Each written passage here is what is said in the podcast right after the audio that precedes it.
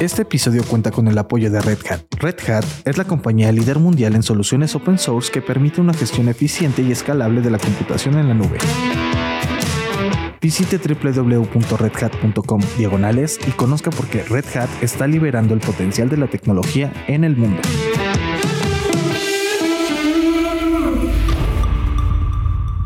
Lo que podemos decir es que es obligación del Banco Central que su impacto en la inflación tiene que ser transitorio y la inflación tiene que regresar a 3%.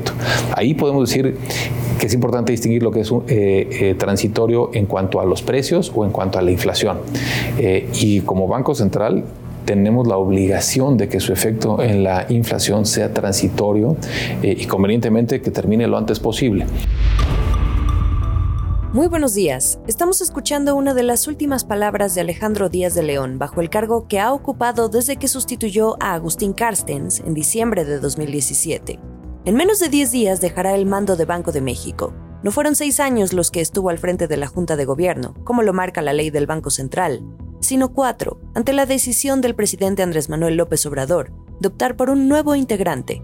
A estas alturas conocemos la historia, en Bloomberg Línea platicamos con el gobernador saliente en las oficinas en la avenida 5 de Mayo, a modo de post-mortem, no solo porque su salida implica el inicio de un nuevo capítulo en la historia del Banco Central, al dar paso a la primera mujer que ahora tendrá el cargo más alto de esta institución, sino porque su paso por Banjico se remonta a 1991, aquel año en el que inició su carrera y cuando ni siquiera se hablaba de autonomía.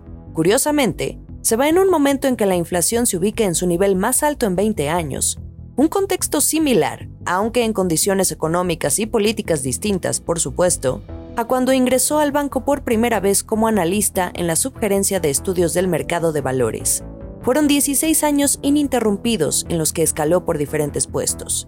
En 2007 se tomó una pausa para ocupar otros cargos en el gobierno, hasta que 10 años después regresó por la puerta grande como gobernador. En su última aparición pública, el 8 de diciembre, Díaz de León se sintió arropado por los subgobernadores Gerardo Esquivel, Jonathan Heath, Irene Espinosa y Galea Borja, quienes lo calificaron de brillante, con un liderazgo impecable y como gran contribuidor en el cumplimiento del mandato único de Banjico, que es de controlar la inflación. Díaz de León también termina su etapa con un aplauso del mercado, que ya buscaba un incremento más agresivo en la tasa de interés de referencia ante la inflación que no deja de subir. En su última decisión de política monetaria, el 16 de diciembre, la mayoría de la Junta votó, ya no por elevarla de forma gradual, de 25 en 25, sino por un incremento de medio punto, 50 puntos base, para dejarla en 5.50%. Como decía el comunicado, con mucho énfasis, que por esta ocasión, las condiciones lo ameritaban a pocos días de dejar su oficina, este es el mensaje que manda al mercado y de lo que podríamos esperar de la Junta de Gobierno en adelante. La voz. Seguimos enfrentando una situación de retos eh, y que eh, la Junta hace bien en decidir que eh, se tome decisión a decisión con el máximo acopio de información en cada una de ellas. Hemos tratado de evitar dar este guidance llamado o esta guía futura de tasas de interés precisamente porque el entorno es cambiante.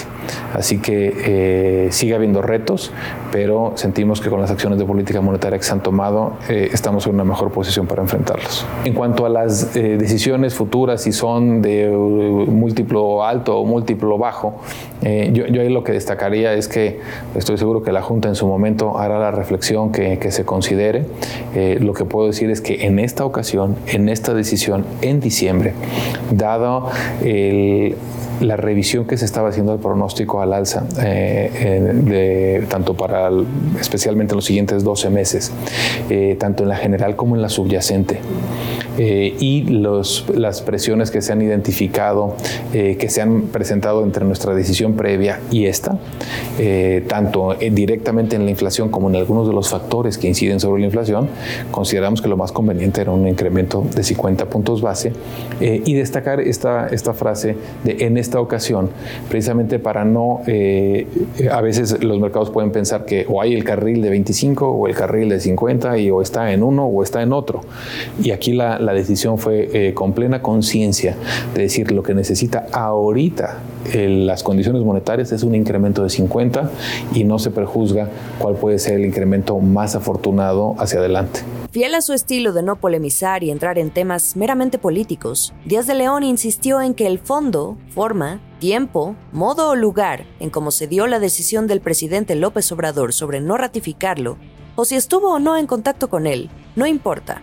Aunque esto, en un momento en que otros gobiernos, como el de Estados Unidos, han optado por dar continuidad al mandato de otros banqueros centrales, como Jerome Powell, al frente de la Reserva Federal, justamente para enviar un mensaje de certidumbre y estabilidad.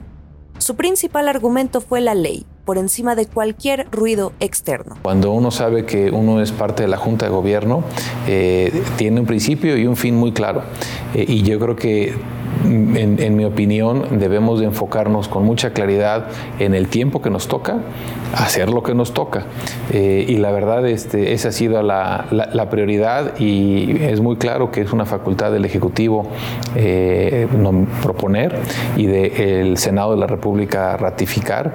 Son dos poderes de la Unión que se manifiestan en la decisión de cada uno de los miembros de la Junta. Así es como hemos llegado todos eh, y claramente es facultad de ellos. Y a modo post-mortem, habiendo estado en más de 40 decisiones de política monetaria a su paso por Banjico, Alejandro Díaz de León se percibe satisfecho ante un periodo que califica como el más retador en la antesala de su despedida, como lo fue el COVID y la inflación. Si hubo algo que le quitó el sueño, según me dijo, es haber visto en 2020 cómo los mercados avanzados, como el estadounidense, comenzaban a mostrar episodios de falta de liquidez, porque eso solo significaba que la volatilidad sería muy significativa. Mientras el gobierno otorgaba apoyos sin aplicar medidas contracíclicas, Banjico en pandemia comenzó el recorte a la tasa de interés y liberó recursos a los bancos para prestar a las empresas y personas que así lo requirieran, y así dotar de liquidez al sistema financiero con nuevos mecanismos por un total de 3.3% del Producto Interno Bruto del país. Ya en 2021, en el periodo de recuperación, Díaz de León hace un examen de conciencia sobre el actuar del Banco Central. Las acciones de política monetaria que hemos tomado eh, han implicado un aumento de 150 puntos base en lo que va del año. Eh, hay otros bancos centrales, eh, comentabas en cuanto a la magnitud del aumento, hay otros que han aumentado en mayor magnitud, pero que también arrancaron de un punto de tasa inferior. creo que en nuestro caso fuimos, tratamos de ser prudentes el año pasado con la reducción de tasas de interés. Eso nos dejó con un nivel de tasa superior prácticamente la mayoría de los bancos centrales de la región. Y eso significa también que hemos tenido eh, la oportunidad de hacer un ajuste en una primera etapa con mayor gradualidad, en la última decisión con 50 puntos base, inclusive se destacó en el comunicado en esta ocasión, eh, y eh, nuestros pronósticos de inflación apuntan a niveles relativamente elevados por el, año que, que, entra en la medición anual. Incluimos por primera vez la variación de nuestro pronóstico trimestral anualizada y se ve una cierta inflexión eh, antes, eh, porque la variación trimestral, digamos que no hereda los choques de los, todo, todo el año anterior. Eh, explicamos también esa parte en, el comunicado. Y un poco lo que anticipamos es que haya esta inflexión, especialmente en el segundo y en el tercer trimestre del año que viene, a la baja en la inflación, en la inflación trimestral, y que se vea con mayor claridad en las cifras anuales hacia finales de año. A partir de la siguiente reunión, en febrero, donde ya no figurará, prefiere mantenerse en silencio y no agitar las aguas sobre qué se debería hacer o no en términos de decisiones de política monetaria, el bastón de mando quedará en manos de Victoria Rodríguez, quien pasa de la subsecretaría de egresos en la Secretaría de Hacienda al asiento principal. Y de gobernador a gobernadora, ¿Qué le tiene que decir Díaz de León a Victoria Rodríguez en este pase de estafeta? Ya he tenido el gusto de platicar con ella, hemos tenido eh, pláticas eh, muy, muy abiertas, muy francas, muy constructivas, este, tendremos más, eh, así que con, con, el mejor ánimo de, de tener un proceso pues muy, muy constructivo de transición.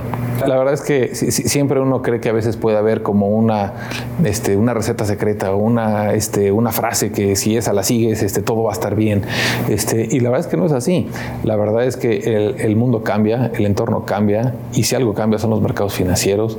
Este, así que yo creo que eh, siempre el, tratar, el tener claro el rumbo, el tener claro el, mandato eh, e identificar la mejor manera de cumplirlo, ese es un poco el reto. Y ese reto es bien conocido, aunque a veces es más fácil decirlo que, encontrar ese camino.